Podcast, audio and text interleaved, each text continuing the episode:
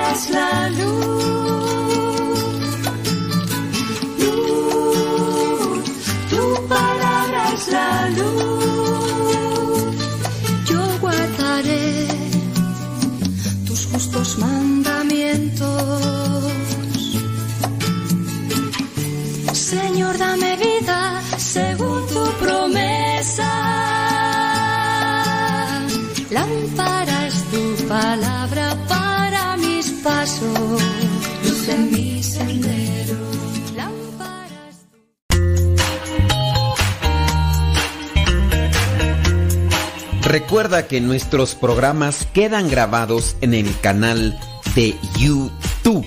El canal se llama Modesto Radio. Ahora, que si tú trabajas en una estación de radio y quieres pasar estos programas, ponte en contacto con nosotros. Te los podemos mandar ya editados para que en medio de cada bloque pongas los mensajes que tú creas convenientes. Si trabajas en una estación de radio, ponte en contacto con nosotros y te mandamos los programas que nosotros realizamos. Y si tú quieres escuchar programas pasados, entra al canal Modesto Radio.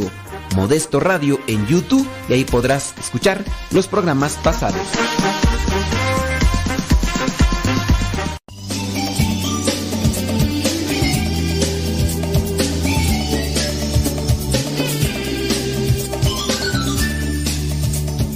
¿Y qué quieres que te diga? Pues que Dios te bendiga.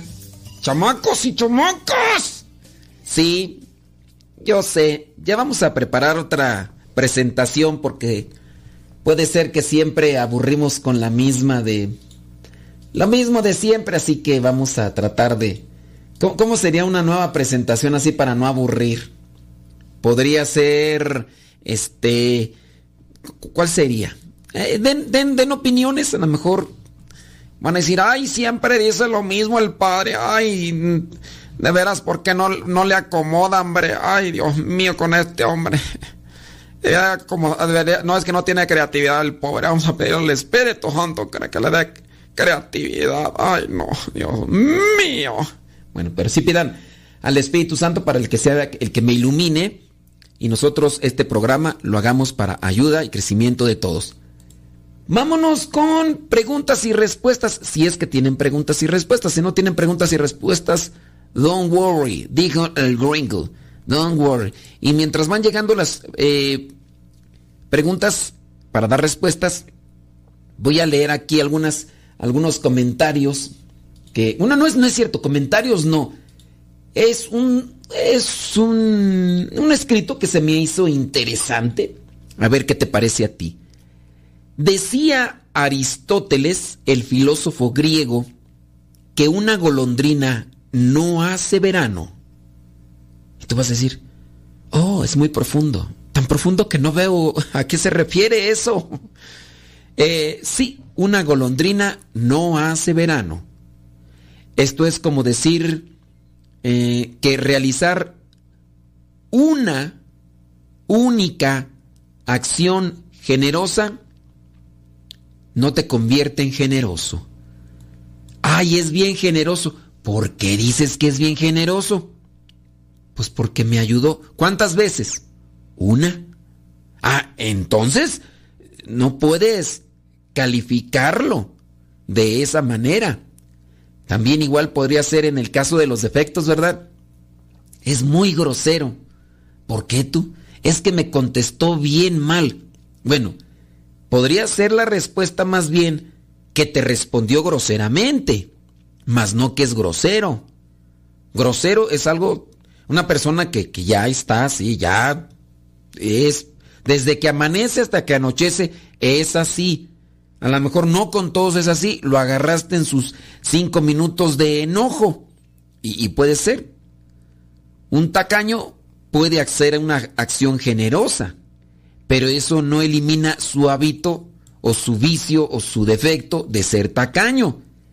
Eso quiere decir que muchas veces los hechos puntuales no profundizan ni nos dan una explicación de nuestro carácter.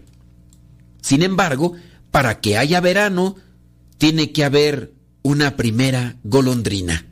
Y ese es el aviso de que el verano ya viene, aunque esta deba ser seguida después por muchas otras golondrinas.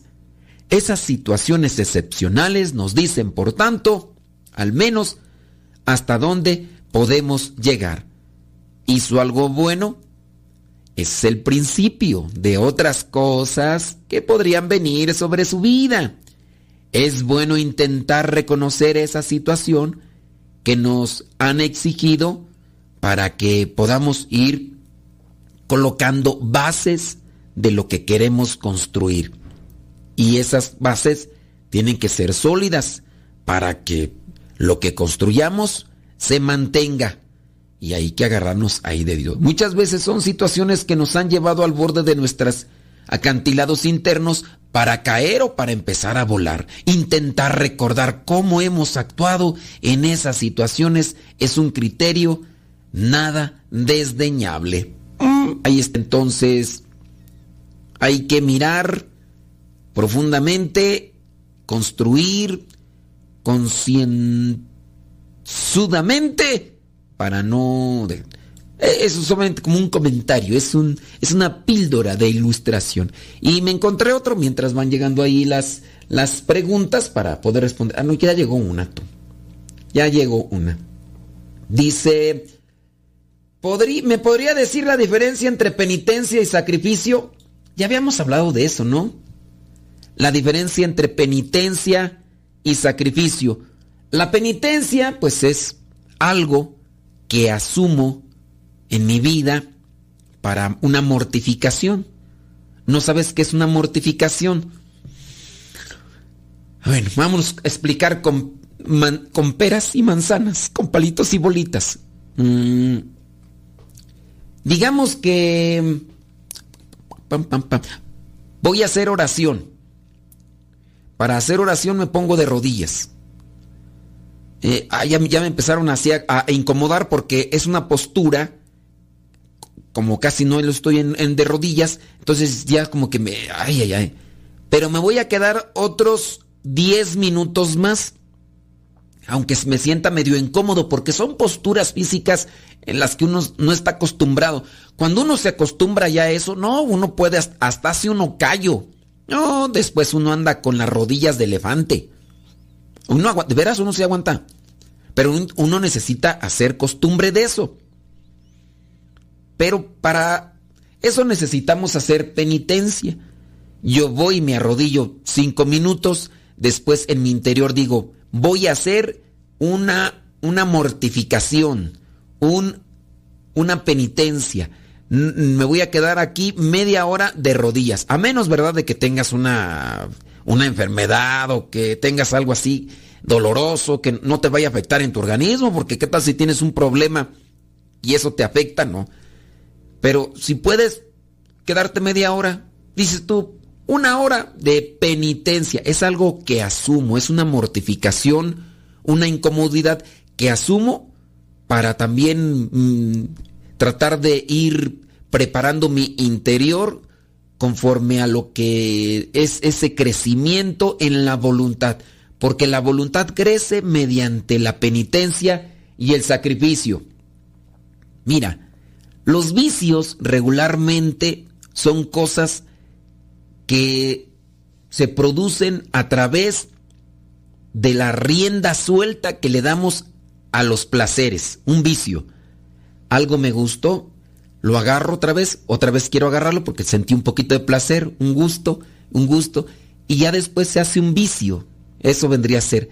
En el caso de la penitencia, cuando uno asume la penitencia, yo ya me quiero levantar, no, no quiero estar de rodillas, pero no, voy a permanecer 10 minutos más. Ya pasaron los 10 minutos. me voy a poner de rodillas. Bueno, otros 10 minutos, todavía los aguanto. Nuestro cuerpo dice, ya no quiero esta situación incómoda, pero en nuestro interior hacemos que no le vamos a dar al cuerpo en sí lo que nos está pidiendo. Y ahí nosotros estamos controlando un impulso. ¿Es malo eso de quererme sentar? No, no es malo. Pero yo ahí estoy tomando las riendas del control de mis emociones. Y eso es crecer y fortalecerse en la voluntad. Porque así como puede ser solamente el deseo de quererse sentar, cuando nosotros no tenemos control de nuestras emociones, pueden venir otro tipo de gustos. El gusto de mirar estas imágenes, el gusto de tomar este líquido eh, que tiene alcohol y que me, que me hace sentir acá. Y, y, o en su caso, cuando la persona tiene una enfermedad como en el, la diabetes y tú sabes que no debes de ingerir tanta azúcar, pues lo que haces es que voy a, no, tengo ganas de, ¿cómo me encontraría ese vasito de vidrio con ese líquido, así echándolo así, que le haga con hielitos? A esta hora así, que hace calorcito y que cuando te lo eches ese, es refresco, es bebida azucarada. Y cuando te lo eches, ¡ay! Hasta como que te raspe así sabroso, así, ¡ay! ay. Ok, pero ten en cuenta que por tu situación de salud, que está deteriorada te afecta. Y tú dices, no, no me lo voy a tomar. Ay, pero ¿cómo se me antoja? O los que tienen, por ejemplo, el problema de, ¿cómo le llaman ese ácido? Ácido úrico, ¿no? Ácido úrico. Y que les dicen que no tienen que comer carne roja. Y tú dices, yo voy a comer carne roja. Yo quiero, no, no debes comer. Y se la andan comiendo escondidas. ¿Qué pasa ahí? Que no tienen fuerza de voluntad. No tienen control sobre esas esos impulsos. En el caso de la penitencia es eso, yo asumo una mortificación como penitencia. Sería bueno mirar la etimología de penitencia. Ahora, la palabra sacrificio es, esto es sencillo, este sí ya la tenemos la etimología. Sacrificio significa hacer algo sagrado. A esto nos referimos, por ejemplo, en la mañana. Me tengo que levantar, no me quiero levantar, ay, me levanto. Puedo, puede ser que me levante echando hijos o renegando, ay, otra vez me tuve que levantar, ¿por qué? Y enojado. O la otra es, me levanto, no voy a renegar, se lo voy a ofrecer a Dios. Sacrificio significa hacer algo sagrado. Me tengo que levantar, no voy a renegar, no voy a maldecir, no voy a lanzar eh, maldiciones o improperios. Lo que voy a hacer es, Señor, gracias por lo que me has dado, gracias por la oportunidad. Y ahí estás haciendo algo sagrado, de lo que haces ordinariamente, pero lo estás haciendo, se lo estás ofreciendo a Dios. Así que mándanos tus preguntas, tus comentarios y ahorita vamos a darles respuesta.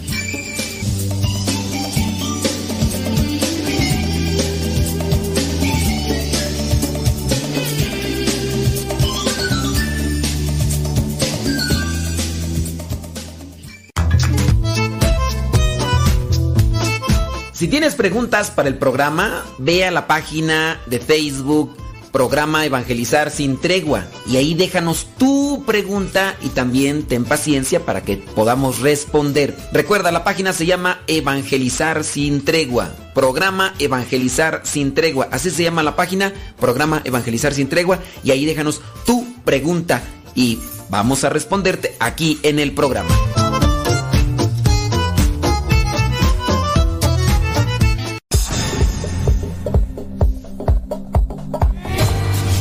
Sepa, la radio católica por internet de los misioneros servidores de la palabra.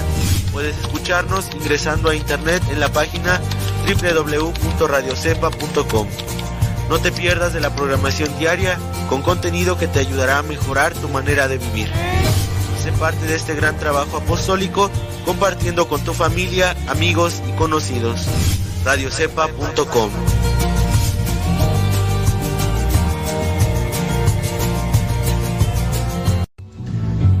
Alexa, pon música de los misioneros servidores de la palabra. Esta es la música de los misioneros servidores de la palabra en Spotify. Justo cuando estaba vacío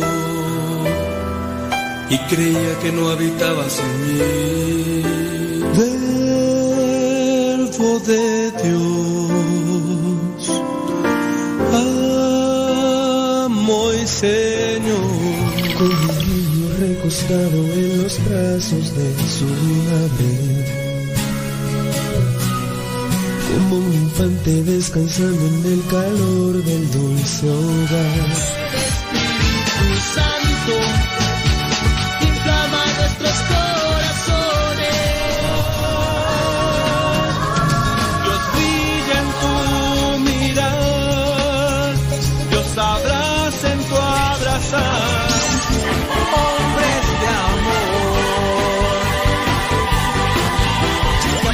de cerrar tus ojos y abrirlos del corazón. Todo, todo, todo lo que siempre has querido escuchar en una radio. Música, noticias, educación, información, orientación, compañía. Todo, todo, completamente todo.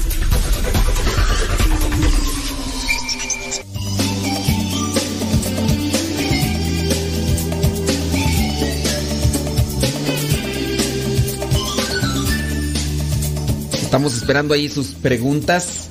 Dicen acá que quedó mm, clarísimo. Sacrificio y penitencia. ¿Será?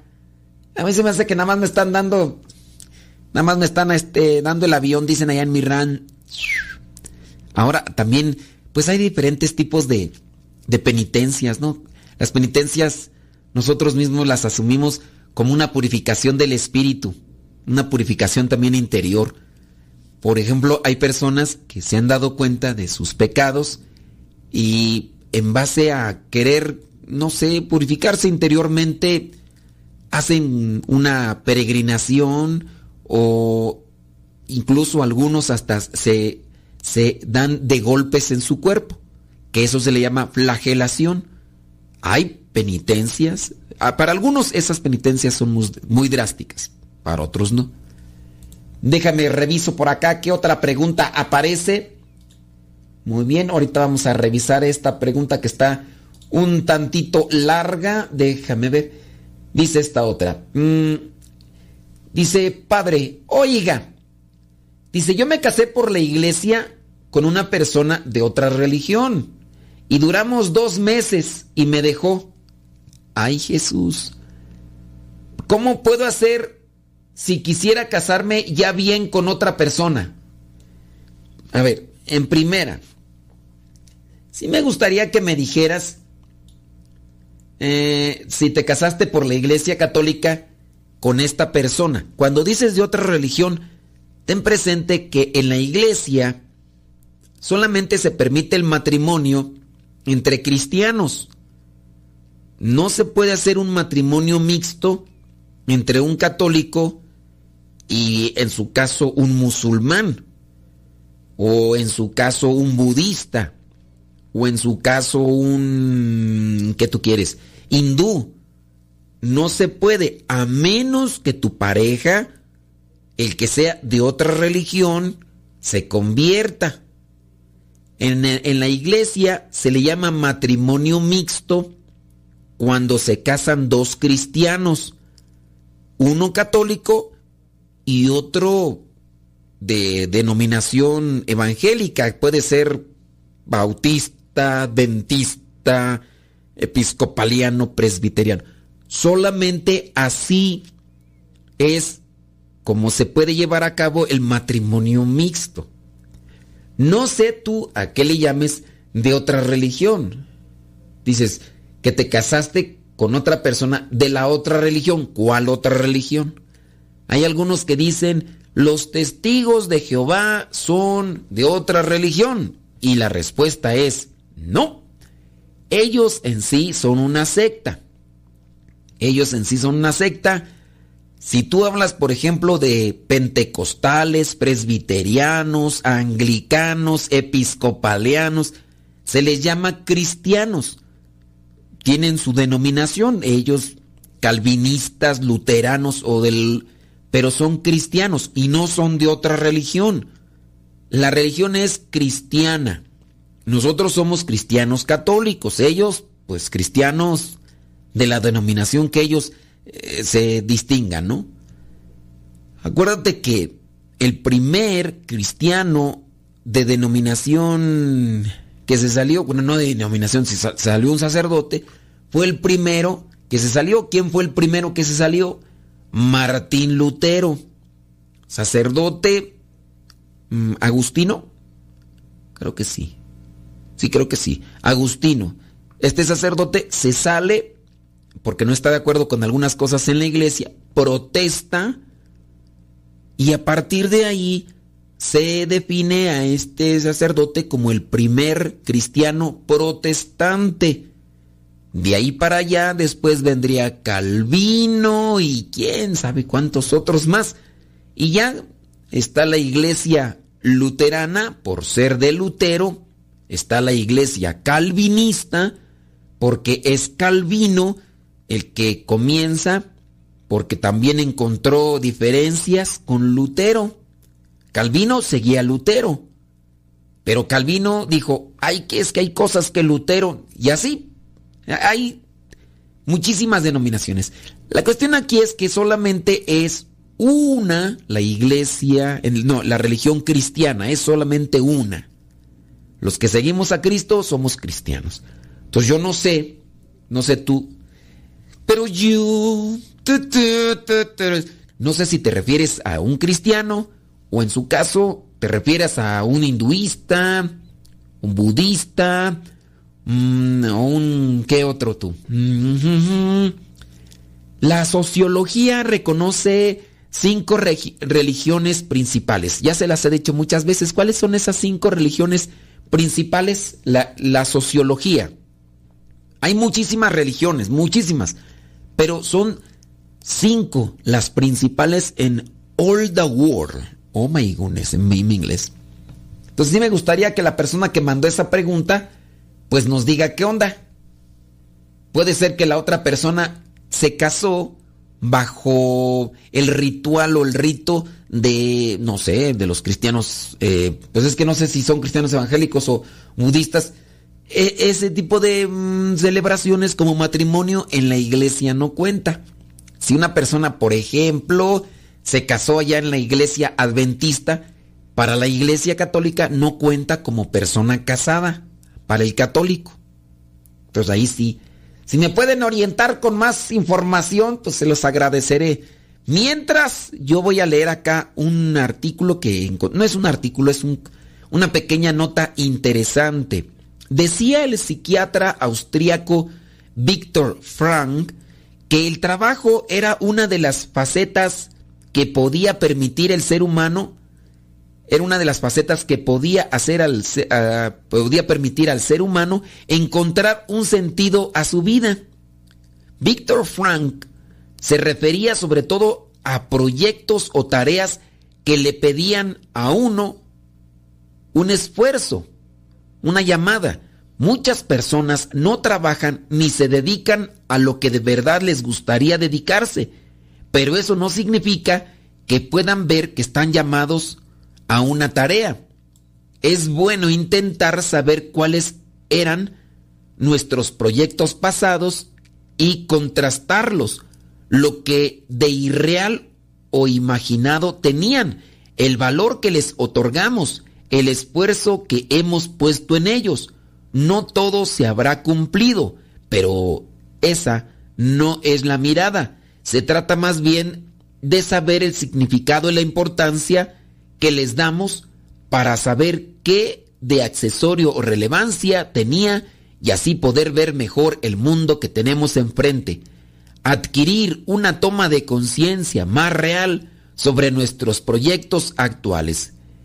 Así que veamos en qué pensábamos antes, qué era lo que teníamos para realizar y no, hemos, no lo hemos realizado. Dice, en el recuento de estas cuatro situaciones y de ese contraste inicial podremos al menos intuir la posición en la que estamos y saber valorar nuestros defectos y nuestras virtudes. Podremos ver qué hemos ganado y perdido, la diferencia entre lo que creemos ser y lo que somos, más aún entre lo que creíamos que íbamos a ser y lo que somos. De entre todo también despuntará quién ha estado con nosotros a nuestro lado y quién nos ha hecho felices. Entonces, dice Víctor Frank que el trabajo era una de las facetas que podía permitir al ser humano encontrar un sentido de la vida. Recuerden que Víctor Frank tiene este libro que ha ayudado a muchos porque Víctor Frank estuvo en los campos de concentración, él pasó situaciones límite, pero ¿qué le hacía olvidar lo, lo difícil de estar en esa situación del campo de concentración? ¿Qué era el campo de concentración?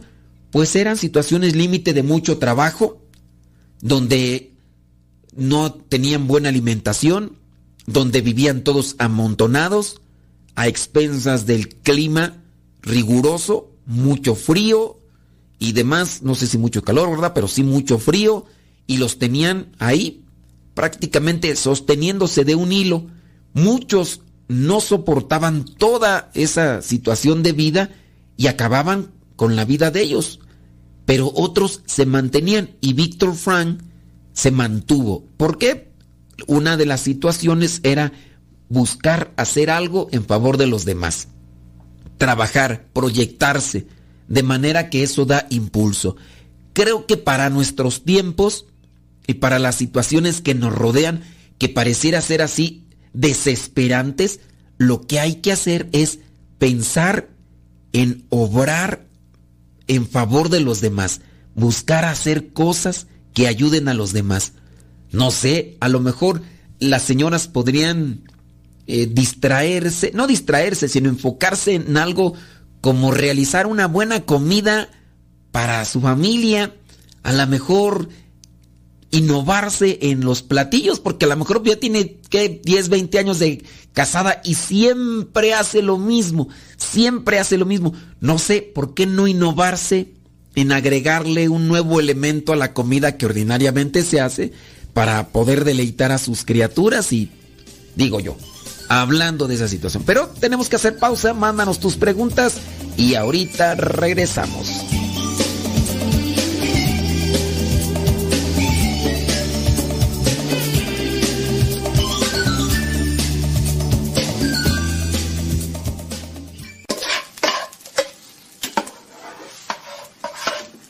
Alexa, Ponme al padre Modesto Lule en Radio Cepa. Quiero que me levante el ánimo porque hoy amanecí con las pilas muy abajo. Esta es Radio Cepa, la radio de los misioneros servidores de la palabra.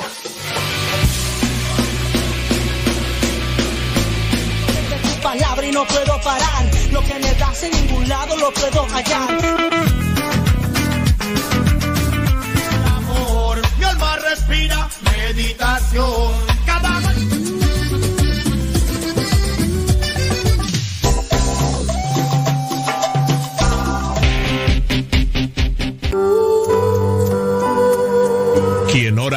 Ora cantando, ora dos veces. Escuchas Radio Cepa. Estás escuchando Radio Cepa, la estación de los misioneros servidores de la palabra.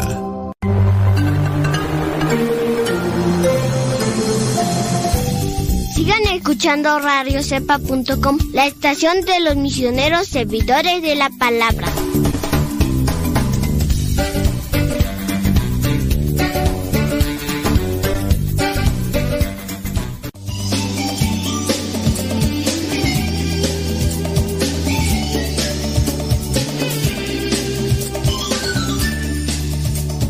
Por acá un comentario. Entonces los cristianos pertenecemos a una misma religión, pero con creencias diferentes. Naturales son los indios, dijo Lino Huitrón. Efectivamente.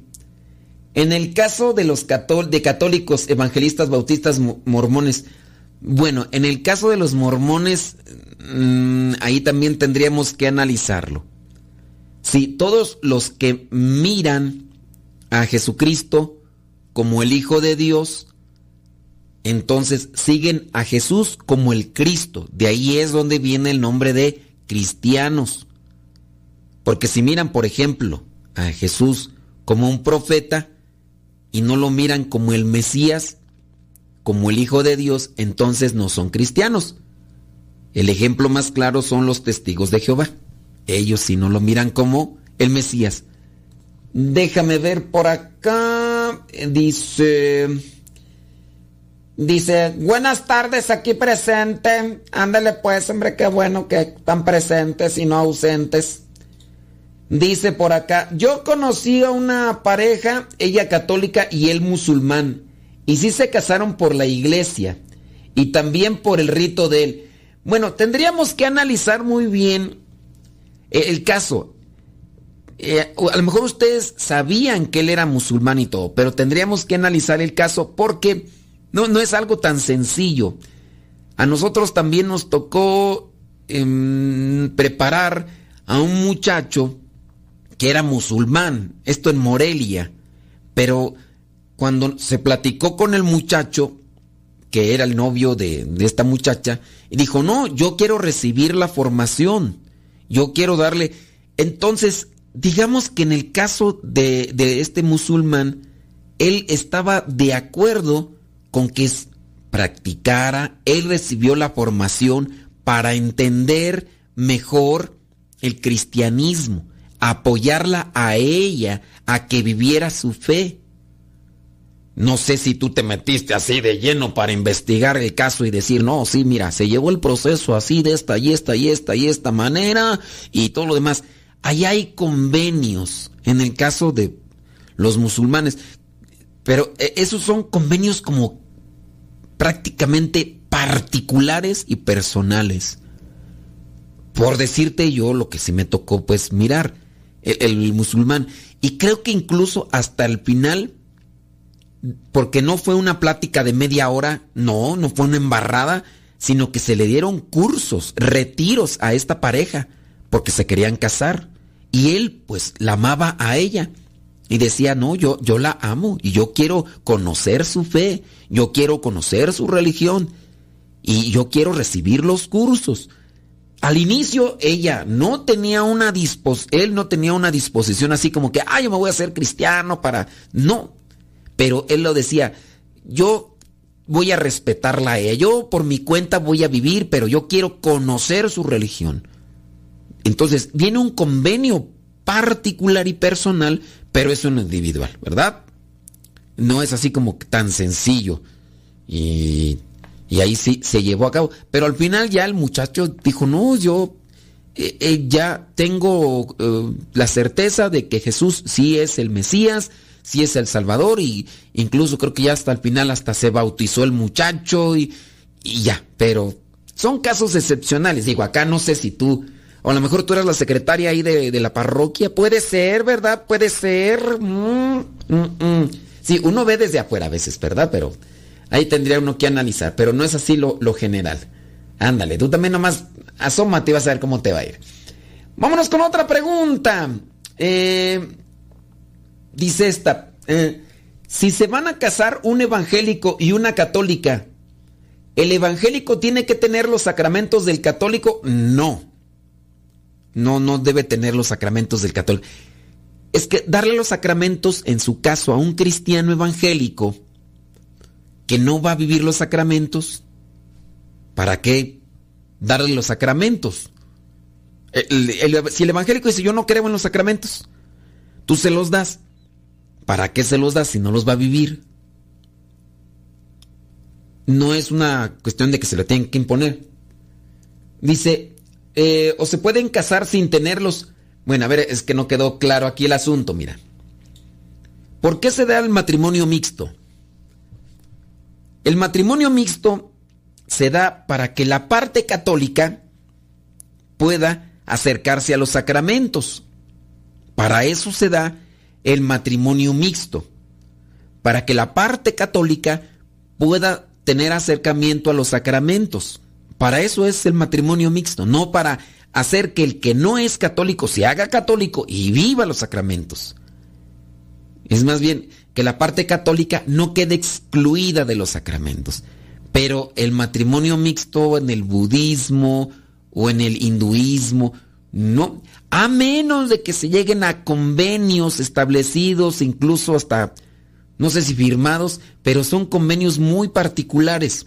Ahorita que recuerdo, alguien me platicaba de también otro matrimonio con un musulmán, pero también era un convenio personal y puntual. Lo que había prometido antes de casarse que, por ejemplo, en los convenios que se dan es, a ver, el caso del musulmán, ella católica, cuando se iban a casar, el convenio es, tú musulmán, vas a imponer, vas a formar a los hijos dentro de tu religión musulmana o vas a permitir que ella siempre forme a sus hijos en lo que es la iglesia católica.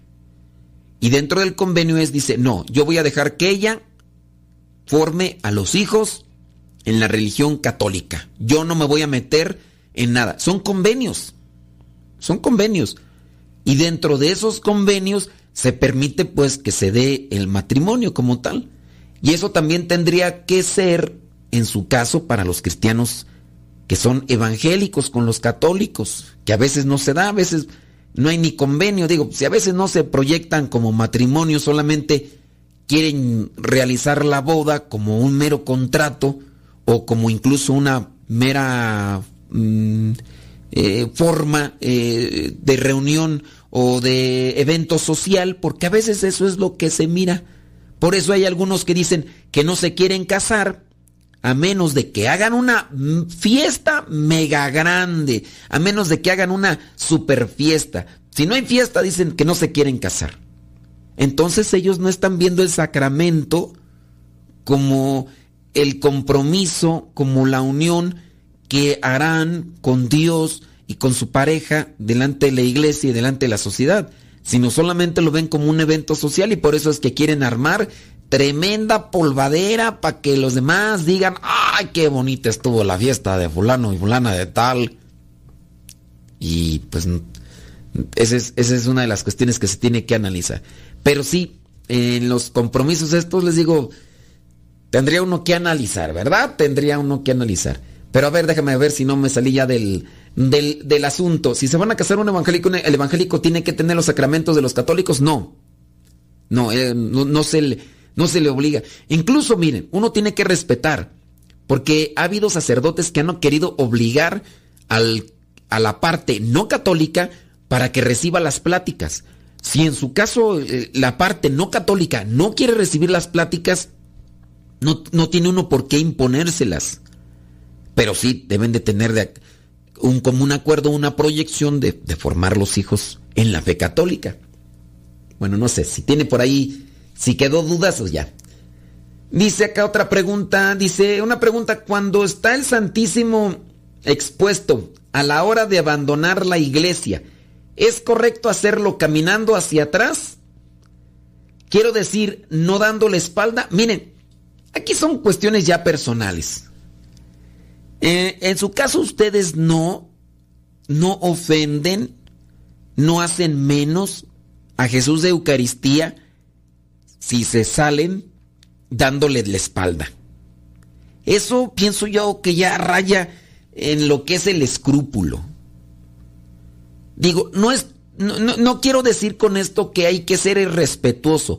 Si se hace esto de salirse del templo donde está Jesús Eucaristía, si se sale uno caminando hacia atrás para no darle la espalda, es una forma de respeto.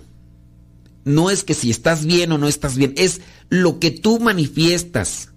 Tampoco es que manifiestas una falta de respeto si te sales dándole la espalda. Creo que el respeto al final de cuentas se lleva en el corazón. Habrá gente que hasta se sale, así de espaldas caminando, pero eh, por en su interior tiene una vida realmente degradada sucia y contaminada de pecado. El, hacerse así para atrás es una muestra personal. Quien lo quiera hacer adelante. Pero al final de cuentas el respeto se lleva en el corazón. Tú quieres hacerlo, ándale. No te voy a criticar, no te voy a juzgar. Tú no lo quieres hacer porque, pues, no sé, o sea, no lo quieres hacer, o sea, pues no, no lo hagas, no te voy a decir, mira, ese es un maleducado, mira ese, no, pues yo puedo decir que cuando entro yo no, yo ni siquiera me estoy fijando en eso. Yo no me fijo en de, me, salgo de espalda, no me salgo de espalda. No, yo me fijo en cumplir con la voluntad de Dios todos los días, en mi relación con Él y mi relación con los demás y, ya, no, no me fijo si me eh, salgo de espaldas o no me salgo de espaldas porque eso no es mi prioridad del día. Ya nos vamos a pausa. Bueno, vamos a pausa y ahorita regresamos. Mándenos sus preguntas, comentarios, criaturas y ahorita volvemos.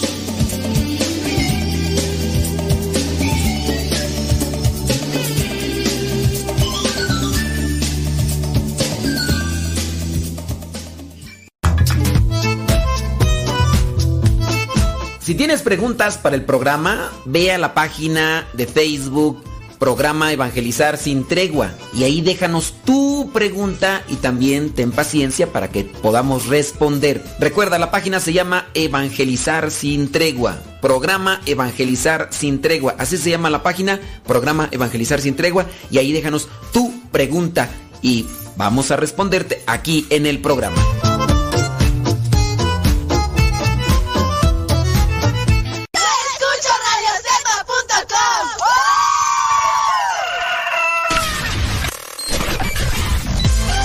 Comparte nuestras publicaciones de Facebook para que más personas conozcan. Radio Cepa, una radio que forma e informa.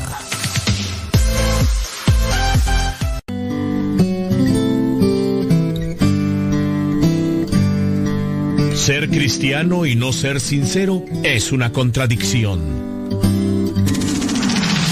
Escuchas Radio Cepa Mamá, ya te dejé mi ropa para que la laves. Mamá, ¿no has lavado los trastes? Vieja, ¿a qué horas me planchas la ropa? Las obligaciones del hogar son de todos los que viven en el hogar. Ya lavé mi ropa, mamá. Todos los trastes están limpios y barrí la sala. Listo, vieja. Planché todas mis camisas y hasta les remendé los botonazos. Todos los días puedes tratarla como si fuera 10 de mayo, o por lo menos como deberías tratarla. Porque todos tenemos madre, esposa o suegra. Respétalas.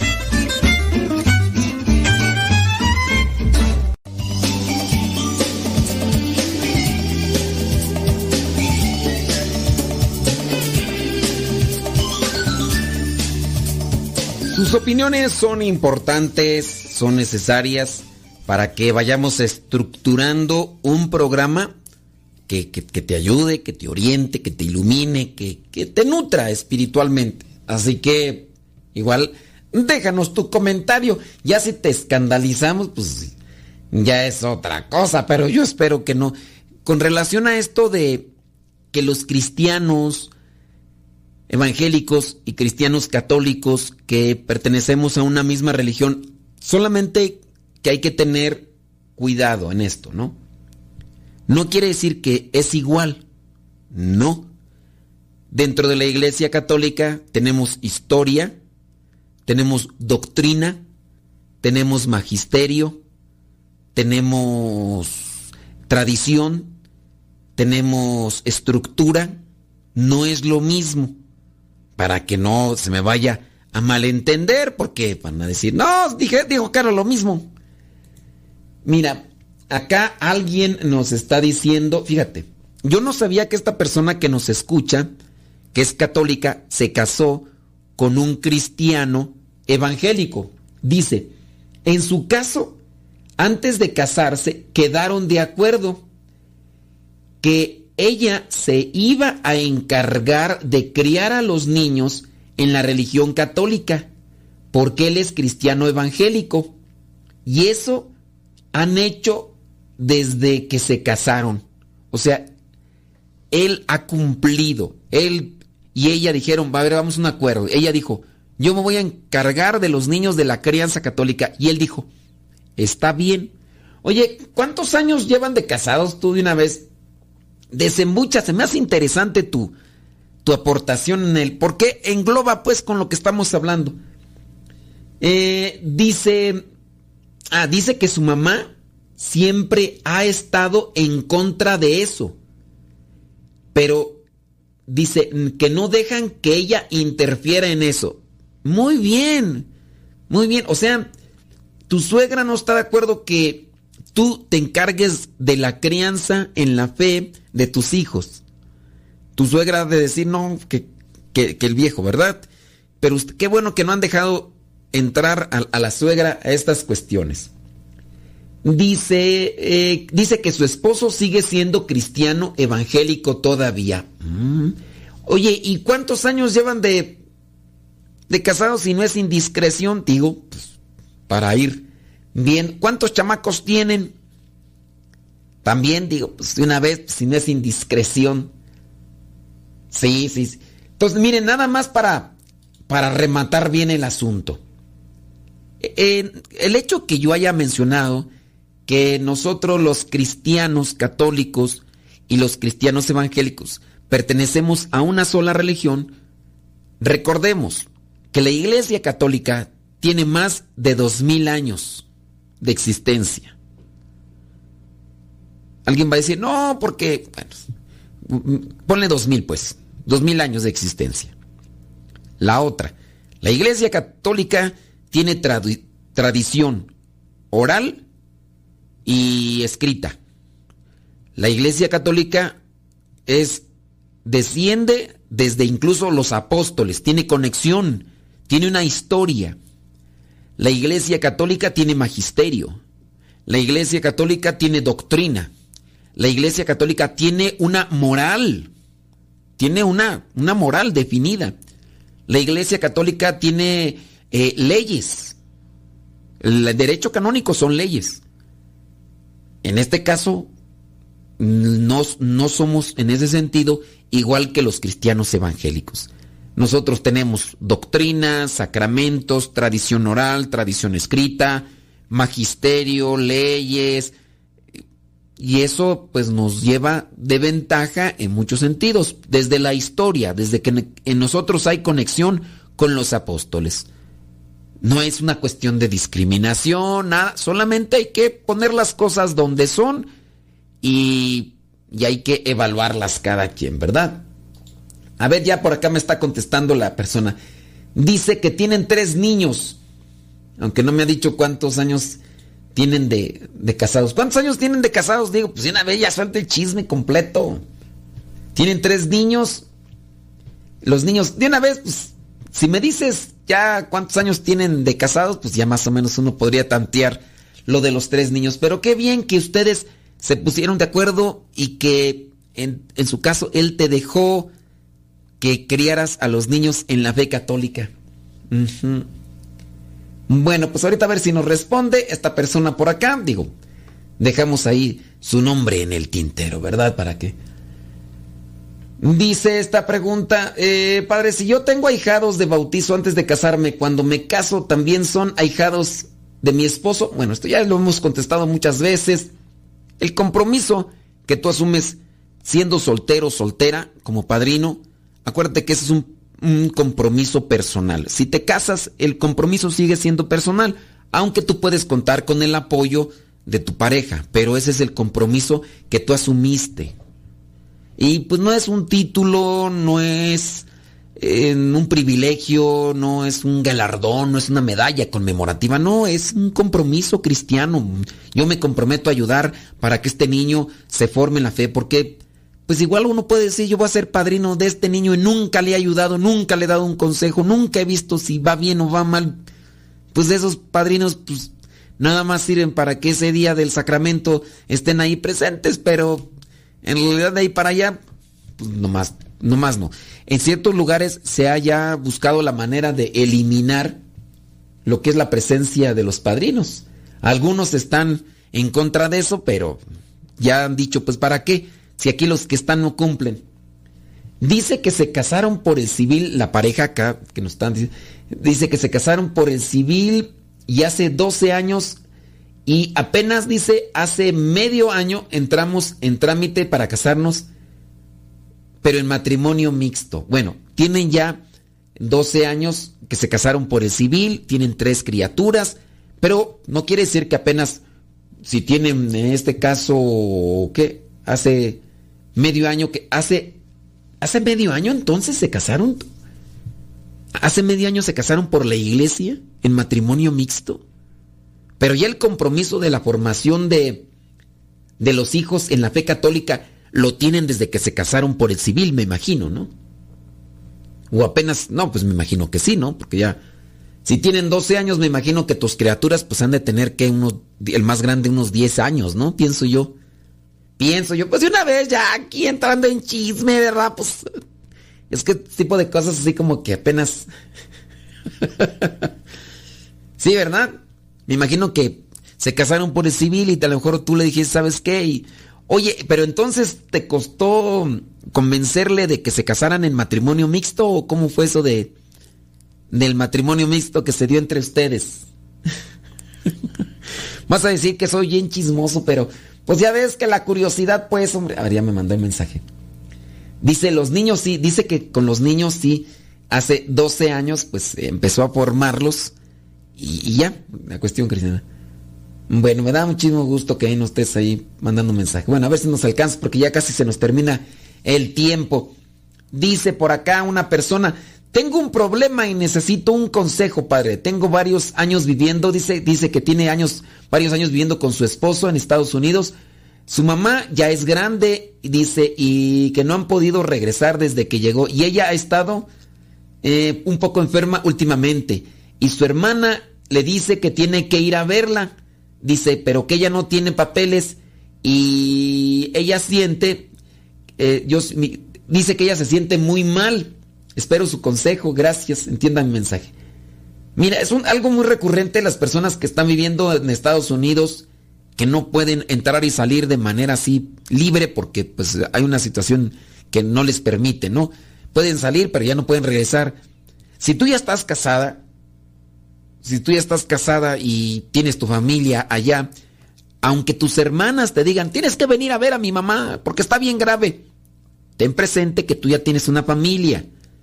Tú ya tienes formado una familia. Lo que tú puedes hacer, pues utilicen los medios virtuales que existen para tener videollamadas. Mamá, pues no puedo ir porque si voy ya no puedo regresar y ves la situación como está tan difícil. Si tuviera para ir y regresar eh, ese documentos legales, pues, y, que no quisiera ir, eh, otra cosa.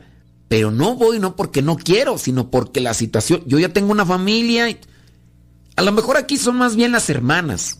Las hermanas a lo mejor ahí están queriéndote hacer que aflojes dinero, pues para otras cosas y ayuda tú en lo más que se pueda económicamente a ellos, a lo mejor ya con eso, y que dispongan con las cuestiones virtuales que existen, pues videollamadas y eso son cosas que pues tienen que estar a la mano. ¿Cuántos familiares pues no, han, no están así?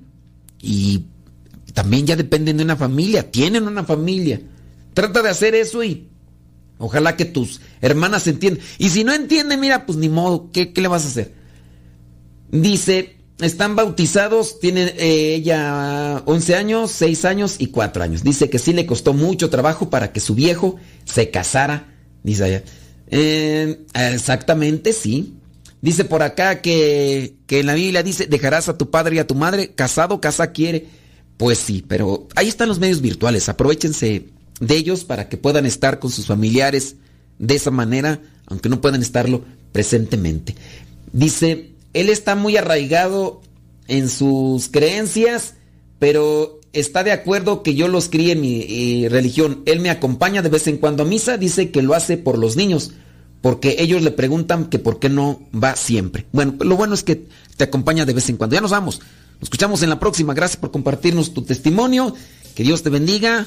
Se despide su servidor y amigo el Padre Modesto Lule de los misioneros servidores de la palabra. Nos escuchamos en la próxima.